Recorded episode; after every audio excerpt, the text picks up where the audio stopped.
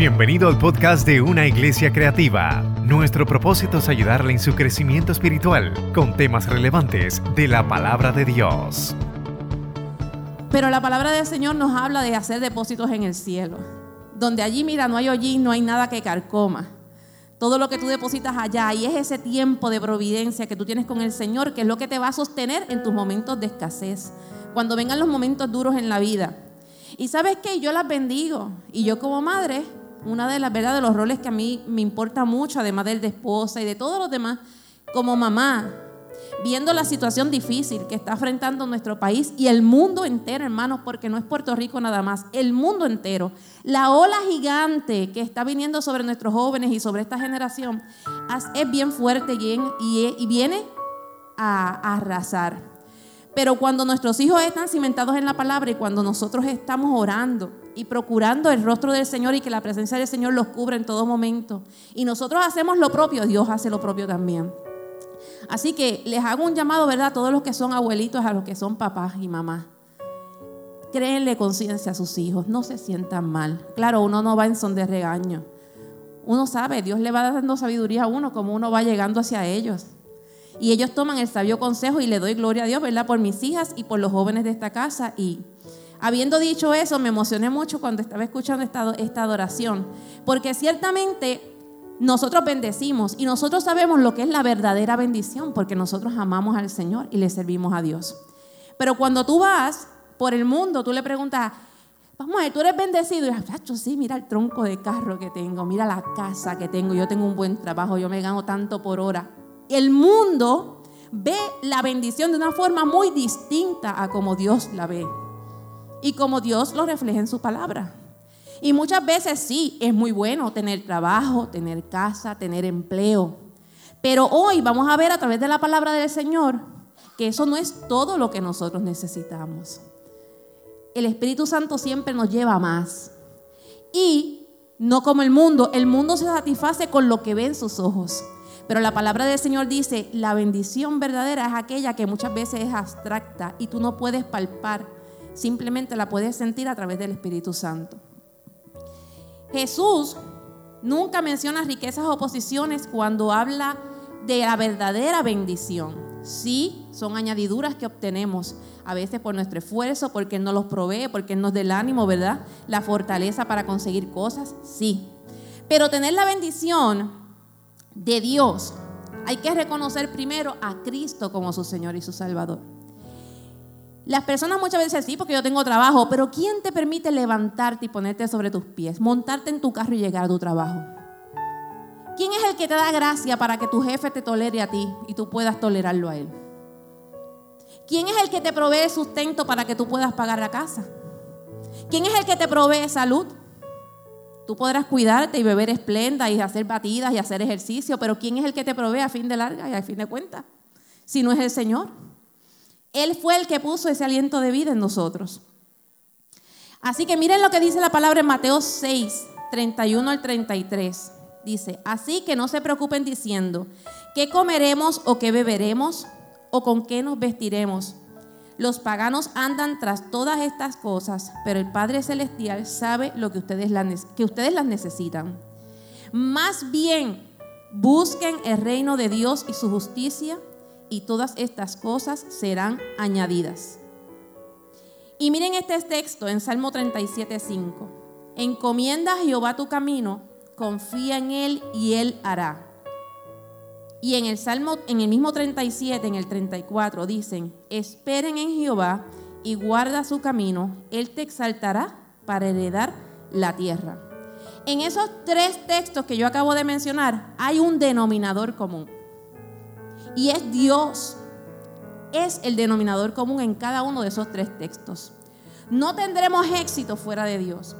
El mundo no lo verá así, pero nosotros que conocemos la verdad, nosotros que conocemos quién es la fuente de vida, que es Jesucristo, nosotros sabemos que ese es el denominador común en esos tres, en esos tres que nada más yo escogí. Jesucristo es el que debe estar siempre en nuestros caminos y nosotros debemos considerarlo, mire, conscientemente.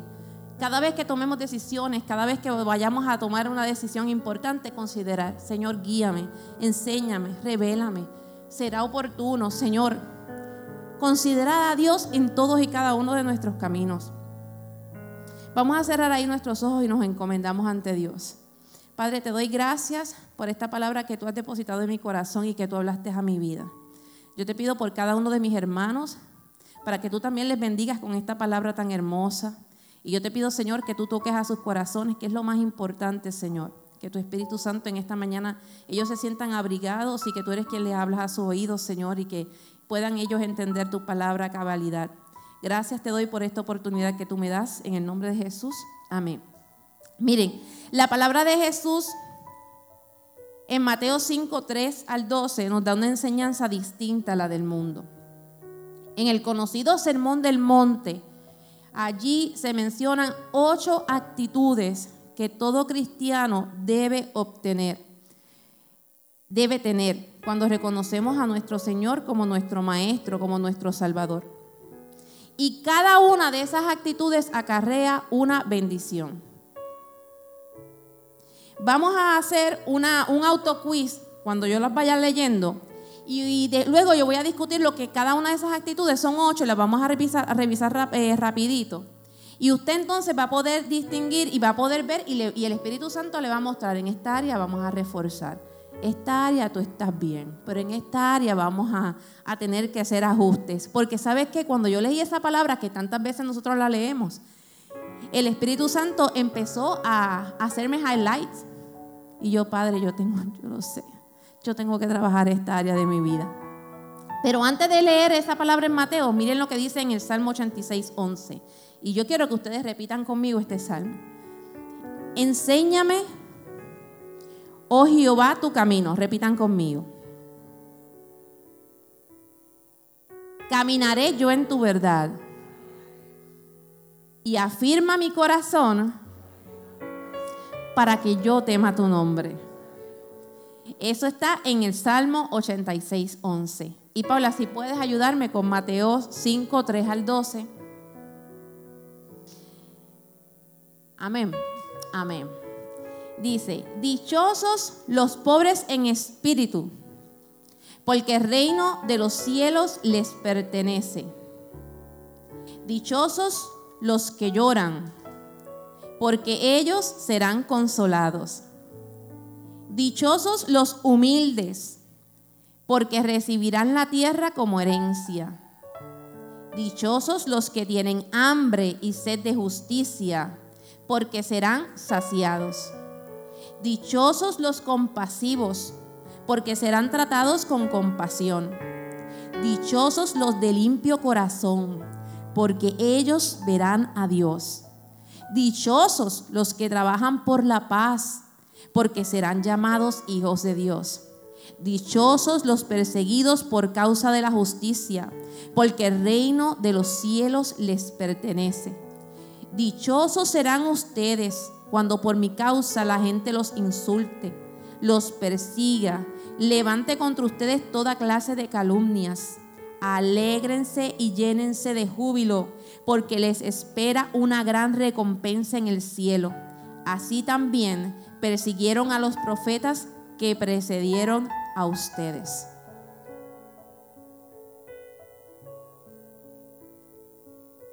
Y cuando uno lee eso, una persona que no tiene el conocimiento de Cristo dice, ay, pero ¿y por qué tanto sufrimiento? ¿Y por qué yo tengo que padecer tanto? ¿Y cómo que yo tengo que llorar y voy a ser consolado? ¿Pero por qué yo tengo que llorar? Vamos a empezar con el número uno los pobres de espíritu.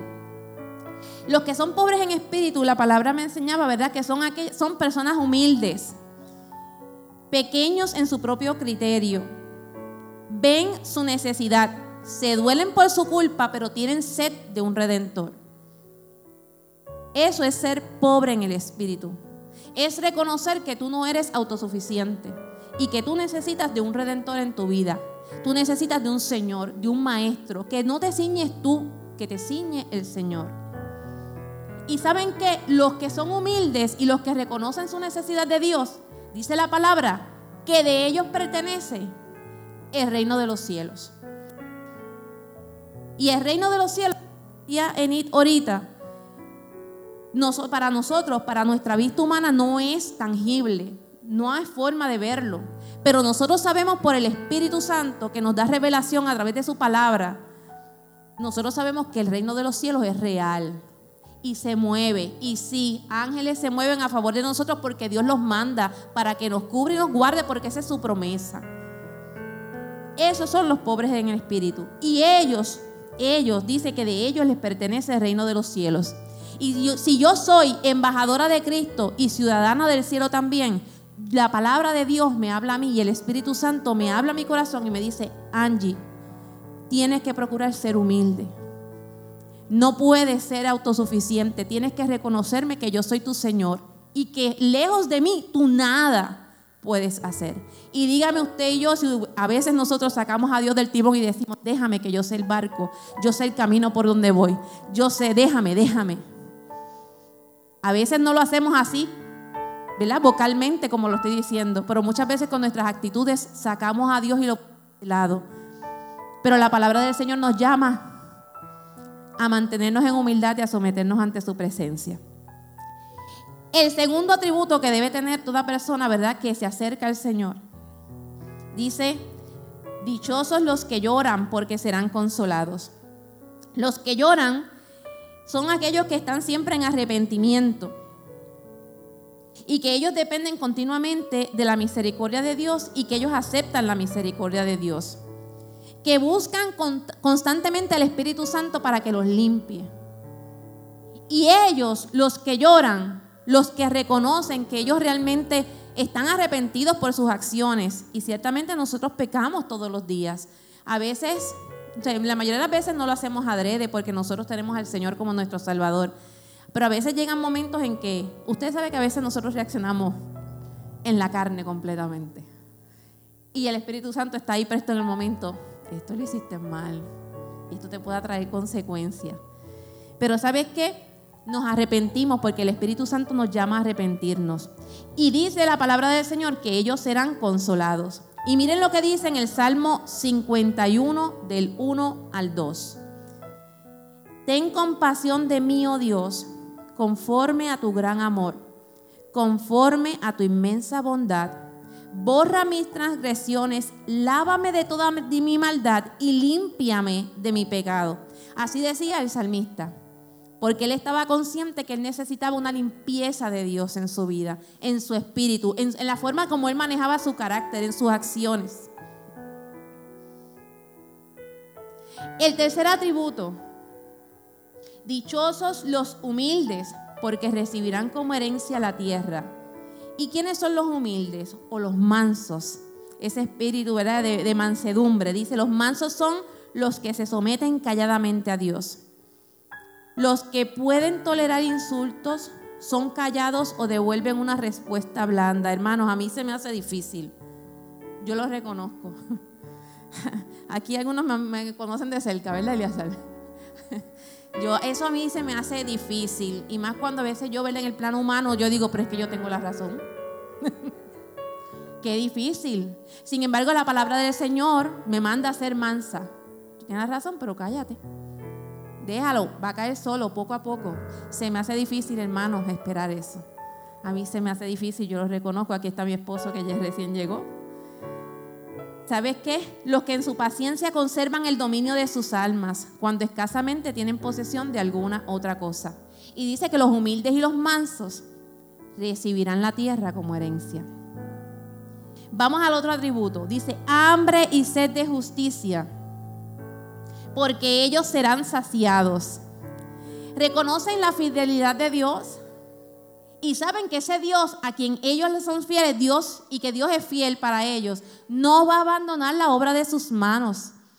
Así que cuando nosotros, ¿verdad?, procuramos tener nuestros pasos derechos ante el Señor y nosotros vemos y decimos, Señor, necesito que tu justicia se manifieste porque yo sé que tú no me vas a abandonar en este momento donde estoy siendo atropellada ahora mismo por circunstancias a veces ajenas a mi voluntad, situaciones que a veces vienen a nuestra vida y nosotros decimos, ¿por cómo llegó esto?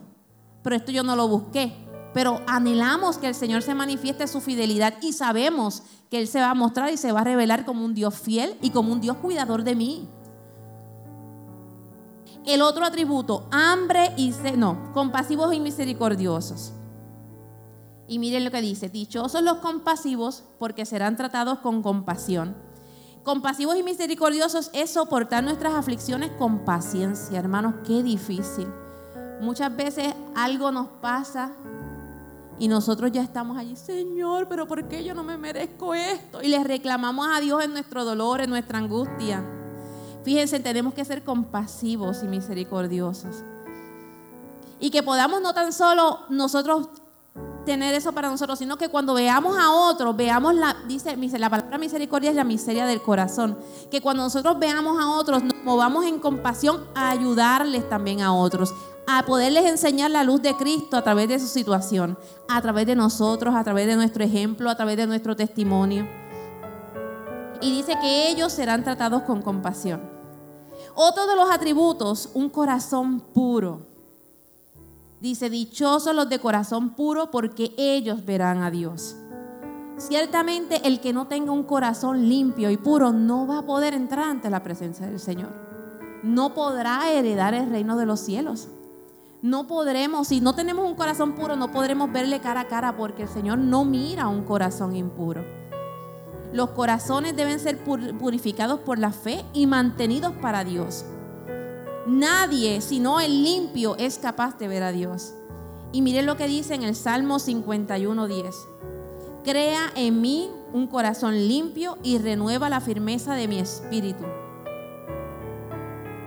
Otro de los atributos que dice, ¿verdad? Que todo cristiano debe tener, aquí en Mateo 5, 3 al 12, dice, procuran la paz. Dichosos los pacificadores, dicen algunas versiones. Dichosos los que trabajan por la paz, dice nueva versión internacional, porque serán llamados hijos de Dios. Ciertamente, hermanos, una persona que está en guerrilla, que está en pelea todo el tiempo, no demuestra el fruto del Espíritu en él no lo vive y los demás no pueden ver a Cristo a través de él. Así que debemos procurar la paz. Ellos aman y desean y se deleitan en que todo esté bien, en que haya paz. Les agrada tener quietud. Mantienen la paz para que no sea rota y la recuperan cuando es quebrantada. Si hay algún asunto, si hay alguna situación difícil que se enfrentó, llega un momento que no, espérate esto aquí se tiene que terminar, no vamos a darle, no, aquí no hay espacio para cosas negativas, esto se va a arreglar en el nombre del Señor. Así que el Señor ama y abraza a aquellos, ¿verdad? Que procuramos y cada uno de nosotros debemos procurar ser pacificadores de paz. A veces, en la mayoría de nuestro tiempo, como yo digo, conscientemente nosotros procuramos, pero a veces llegan momentos como que nos sacan de carrera y nosotros nos ponemos, miren, en tono de guerrilla, de pelea Estoy puesta para el problema. ¿A quién hay que someter aquí? ¿A quién hay que dar el warning? ¿A dónde tengo que ir para acusar? Pero paz, hermanos. Porque donde está el Espíritu del Señor, hay paz. Hay paz. Y por último dice, dichosos los perseguidos por causa de la justicia, porque el reino de los cielos les pertenece perseguidos que no, nada hay en nuestros sufrimientos que pueda ser mérito ante Dios. Eso es cuando nosotros somos perseguidos por amor de Cristo. Nada de lo que nosotros hagamos, nada, nada, nada de eso suplanta el sacrificio más grande que hizo Jesús aquí en la tierra. Pero Dios está consciente. ¿Quién es el que está sacrificado y quién se pone en ese plano? Dios sabe qué da cada uno de nosotros. Y dice que Él estará con nosotros y permanecerá a nuestro lado y nos cubrirá. Y miren, yo estaba leyendo esta, esta carta en 2 de Corintios 4 y yo quiero que usted preste atención. Esto es palabra, completamente palabra. Aquí no va a haber ninguna interpretación porque esto lo dice de una forma tan clara. Y mire lo que dice en 2 de Corintios 4. ¿Lo tienes, Paula? ¿No? Ok. Escuchen bien, dice, por esto ya que por la misericordia de Dios tenemos este ministerio, no nos desanimamos, más bien hemos renunciado a todo vergonzoso que se hace escondidas. No actuamos con engaño ni torcemos la palabra de Dios. Al contrario, mediante la clara exposición de la verdad nos recomendamos a toda conciencia humana en la presencia de Dios. Pero si nuestro evangelio está encubierto, lo está para los que se pierden el Dios de este mundo ha cegado la mente de muchos incrédulos para que no vean la luz del glorioso Evangelio de Cristo, el cual es la imagen de Dios. No nos predicamos a nosotros mismos, sino a Jesucristo como Señor. Nosotros no somos más que servidores de ustedes por causa de Jesús. Porque Dios, que ordenó que la luz resplandeciera en las tinieblas, hizo brillar su luz en nuestro corazón, para que conociéramos la gloria de Dios que resplandece en el rostro de Cristo. Pero tenemos este tesoro en vasijas de barro, para que se vea qué tan sublime poder viene de Dios y no de nosotros. Nos vemos atribulados en todo, pero no estamos abatidos. Estamos perplejos, pero no desesperados perseguidos, pero no abandonados, derribados, pero no destruidos. Donde quiera que vamos, siempre llevamos en nuestra mente, en nuestro cuerpo, la muerte de Jesús, para que también su vida se manifieste en nuestro cuerpo. Pues a nosotros mismos, los que vimos, siempre se nos entrega a la muerte por causa de Jesús, para que también su vida se manifieste en nuestro cuerpo corporal. Así que la muerte actúa en nosotros y en ustedes la vida. Escrito está, creí y por eso hablé. Con ese mismo espíritu de fe también nosotros creemos y por eso hablamos. Pues sabemos que aquel que resucitó al Señor Jesús nos resucitará también a nosotros con Él y nos llevará junto con ustedes a su presencia. Todo esto es por el bien de ustedes, para que la gracia que está alcanzando a más y más personas haga abundar la acción de gracias para la gloria de Dios. Por tanto, no nos desanimamos. Al contrario, aunque por fuera nos vamos desgastando, por dentro nos vamos renovando día tras día. Dígame si eso nada más lo hace el Señor. Pues los sufrimientos ligeros y efímeros que ahora padecemos producen una gloria eterna que vale muchísimo más que todo sufrimiento. Así que no nos fijamos en lo visible como hace el mundo sino en lo invisible. Ya lo que, que lo que se ve es pasajero, mientras que lo que no se ve es eterno. Eso es palabra del Señor. Y la pregunta que yo me hacía es, ¿pero quién? ¿Quién puede ser bendecido? Bueno, en Isaías 66, 2 dice, bendeciré a todos los que tienen un corazón humilde y arrepentido, a los que tiemblan ante mi palabra. Así que si hoy aquí habemos corazones arrepentidos y que procuramos temer al Señor, quiere decir que nosotros somos bendecidos. Si hoy aquí, ¿verdad? Todos los que estamos tenemos en el corazón nuestro a nuestro Señor como Señor y Salvador de nosotros, la palabra de Dios respalda que usted y yo somos bendecidos. Así que cuando Absalón a mí me saluda, ¿verdad? Que Absalón está en Estados Unidos ahora mismo, me dice, bendecida hermana.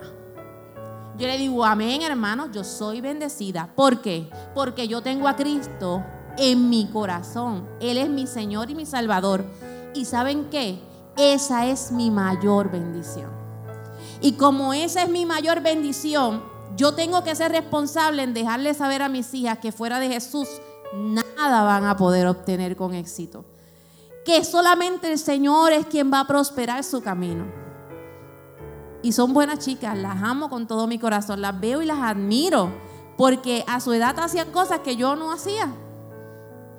Pero, pero aún así, hermano, Dios con esta boquita de comer, Dios me da la autoridad de recordarles. Hacerles una nota de recordatorio, un advice. Quiero decirles que ustedes vendrán filosofías extrañas, pero la palabra del Señor mora en sus vidas y en sus corazones que cuando ustedes tengan que evaluar, primero miren en dónde ustedes han sido fundamentadas, que fue en la roca, que no ha sido en la arena, que aquí confiamos en el Señor y ustedes han sido testigos de la bendición grande que Dios nos ha dado. Pero la mayor bendición, la del Señor. Porque un carro nuevo te lo pueden esbaratar, ¿se te va a ir la bendición? No. Una casa el banco te la puede quitar, ¿se te va a ir la bendición? No. Podrá venir miles tempestades, pero si tenemos al Señor Jesús en nuestro corazón y le honramos, diariamente y procuramos conscientemente servirle y adorarle, esa es nuestra mayor bendición. Y eso el enemigo no nos lo puede quitar. Esa es nuestra mayor bendición. La mayor de bendición es ser llamados hijos de Dios. Es saber que tenemos ese acompañamiento de Dios, del Espíritu Santo, de su presencia con nosotros, mire, en las buenas y en las malas. Mire lo que dice Juan 1.12. Mas a todos los que le recibieron, a los que creen en su nombre, les dio potestad de ser llamados hijos de Dios. Es algo tan sencillo. Ser parte de esa gran bendición en la vida de un ser humano es algo tan sencillo. Es aceptar a Jesús como tu Salvador, como tu Señor. Creer en los méritos que Él llevó allí a la cruz por amor y decir, ese es mi Señor, ese es mi Salvador, a Él le honro, Él es el dueño de mi vida, a Él me entrego, Él es el que me ciña a mí, no me gobierno yo, háblese usted misma, misma, yo no me gobierno. Tú tienes que someterte a lo que dice la palabra del Señor. Fíjense qué gran amor nos ha dado el Padre, que se nos llame hijos de Dios, y lo somos, dice en primera de Juan 3.1. Y cuando a usted se sienta abatido, cuando usted se sienta que usted Mire, usted está con la armadura desgastada completamente. Mire lo que dice la palabra en Salmo 73, 25 al 28. A quien tengo en los cielos sino a ti. Si estoy contigo ya nada quiero en la tierra. Podrá desfallecer mi cuerpo y mi espíritu, pero Dios fortalece mi corazón. Él es mi herencia eterna. Perecerán los que se alejan de ti. Tú destruyes a los que te son infieles. Para mí el bien es estar cerca de Dios. He hecho del Señor soberano mi refugio para contar todas tus obras. Cuando usted se sienta desanimado, cansado, mire, busque esa palabra, recítela y créala en su corazón. Mire lo que dice la palabra en Juan 6:35. Yo soy el pan de vida y el que viene a mí nunca volverá a tener hambre. El que cree en mí no tendrá sed jamás. Y el Espíritu Santo hablaba en mi vida y me decía, saben, ustedes son peregrinos y extranjeros. El mundo piensa que aquí todo, ok, por eso es que ellos hacen las barbaridades que hacen, porque dice, ah, la vida se goza, se disfruta, porque después de la muerte, ¿qué más da? Nosotros, después de la muerte, ¿qué vamos a vivir? Es que vamos a vivir. Somos peregrinos y extranjeros. Esto es un tiempo temporal en los cuales nosotros nos vamos creciendo, fortaleciendo y animémonos unos a otros en el Espíritu Santo de Dios y a través de su palabra a mantenernos firmes. Y puede ser que a veces nos decaigamos, pero para eso es que nos oramos unos a otros, nos tenemos, nos llamamos, nos saludamos. Porque hermano, esto es, esto es del perseverante. Esto es del perseverante. A veces las personas en la vida quieren y tienen proyectos. Yo estaba a los otros días hablando con un joven, él, él quiere un proyecto, él no sabe qué hacer. él no sabe qué hacer, él ha cambiado como de cinco sueños. Este, bendito me da pena porque a veces empieza a estudiar y por situaciones que han pasado le cancelan los cursos, cosas así. Pero ¿sabes qué?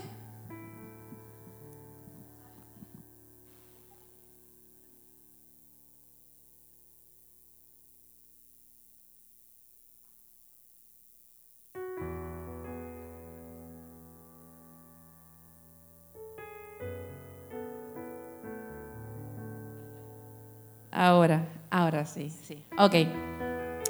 Entonces, cuando él empieza a contarme, ¿verdad? De todos los planes, a veces me contaba de su frustración, me decía, ay Angie, pero ahora mira, este curso me lo cancelaron. Entonces, él tiene planes de tener un negocio, pero en todo lo que emprende, él no tiene al Señor en su corazón, pero en todo lo que emprende, él como que se cansa como al mes. Es como bien ambivalente. ¿Qué pasa? Que cuando nosotros somos perseverantes, pues obtenemos un buen, un buen resultado porque somos perseverantes. Asimismo es en la vida espiritual. Cuando nosotros perseveramos y nos mantenemos centrados en el camino, y está bien, nos fallamos, pero volvemos y nos restauramos y volvemos y caminamos y el Señor nos nutre de fuerzas, eso nos ayuda a ser perseverantes y vamos a tener un buen resultado. Miren lo que dice en Primera de Pedro 2.11. Queridos hermanos, les ruego como extraños y peregrinos en este mundo que se aparten de los deseos pecaminosos que combaten contra la vida y en el Salmo 121 dice, cuando sienta que no puedes más, y ahí se cortó. no, yo lo tengo aquí. A las montañas, miren este salmo hermoso, Salmo 121. A las montañas levanto mis ojos. ¿De dónde vendrá mi socorro? Mi socorro viene, proviene del Señor, creador del cielo y de la tierra. No permitirá que tu pie resbale. Jamás duerme el que te cuida. Jamás duerme ni se adormece el que cuida de Israel. El Señor es quien te cuida. El Señor es tu sombra protectora. De día el sol no te hará daño, ni la luna de noche. El Señor te protegerá de todo mal, protegerá tu vida. El Señor te cuidará en el hogar y en el camino, desde ahora y para siempre. Así que esa es nuestra mayor bendición, hermanos. Esa es nuestra mayor bendición. Vamos a ponernos en pie. ¿Vieron? Cortito, conciso. Dios es bueno. La palabra de Dios es clara y es buena y usted abrácela y medite en ella en esta mañana. Y ahí donde usted está, presente su vida y ante el Señor, su corazón.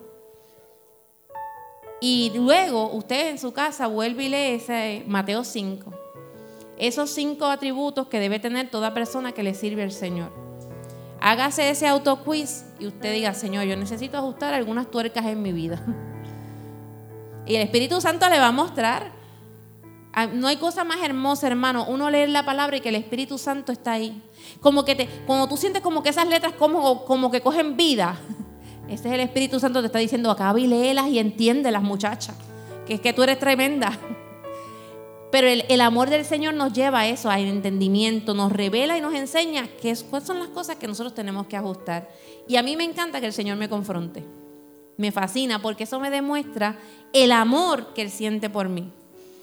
Amén. Así que ahí donde usted está, presente su corazón, su vida, y pídale al Dios Todopoderoso que le ayude diariamente. Hace poco yo estaba bien desanimada, bien desanimada. ¿Y sabes qué? El Espíritu Santo hablaba a mi corazón y me decía, siéntate conmigo y háblame y lee mi palabra. Eso me lo decía el Espíritu Santo. Hermano, estuve como tres días resistiendo. Yo, Señor, lloraba, pero como que no quería tocar ese asunto. Señor, ese asunto todavía no.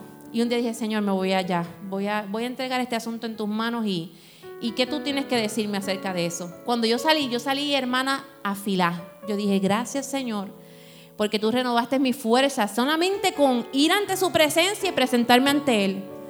Ahí el Señor empezó a hablar a mi corazón, el Espíritu Santo restituyó mis fuerzas, me cambió mi forma de ver las cosas, me ayudó a ver el camino a través de su palabra, porque eso es lo que hace la palabra del Señor.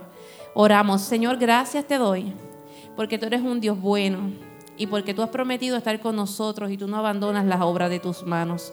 Yo te pido, Señor, que el propósito que tú tienes, Dios mío, diseñado para cada uno de nosotros se cumpla, Señor que nosotros podamos ser fieles a ti en todo tiempo y en todos los aspectos de nuestra vida. Que cada uno de los roles, Señor amado, que tú nos has dado a vivir aquí en el planeta Tierra, nosotros procuremos hacerlo en el orden tuyo, Señor y con la guianza tuya. Yo te pido por mis hermanos, te pido por sus corazones, te pido por sus necesidades, te pido por sus metas y sus sueños. Tu palabra dice que tú nos proveerás toda, de toda necesidad tú nos proveerás, porque tú eres el Dios que provees y que cuidas de tus hijos. Tú eres el Dios que has planificado cosas grandes para nosotros. Ayúdanos a alcanzarlas en ti. Multiplica las fuerzas al caído, Señor. Danos agilidad, Dios. Adereza nuestras miras, endereza nuestros pies, Señor. Fortalece nuestros brazos para la batalla diaria que tenemos, Señor.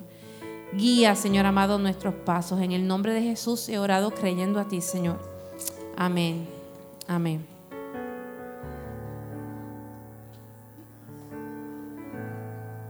Por un momento en tu presencia,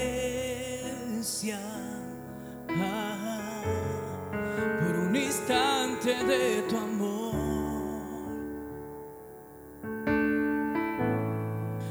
destello de tu gloria. Por un minuto nada más, todo daría,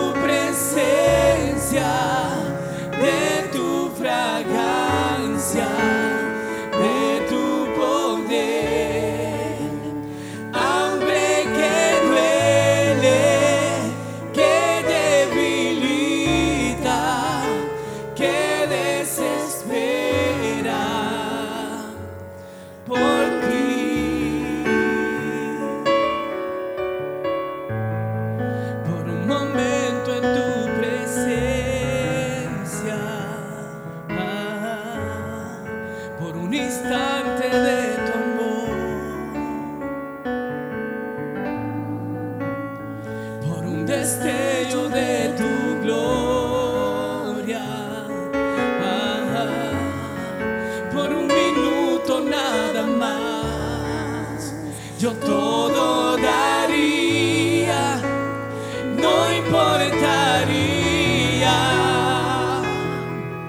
lo que tenga que pasar, lo que tenga Tengo hambre de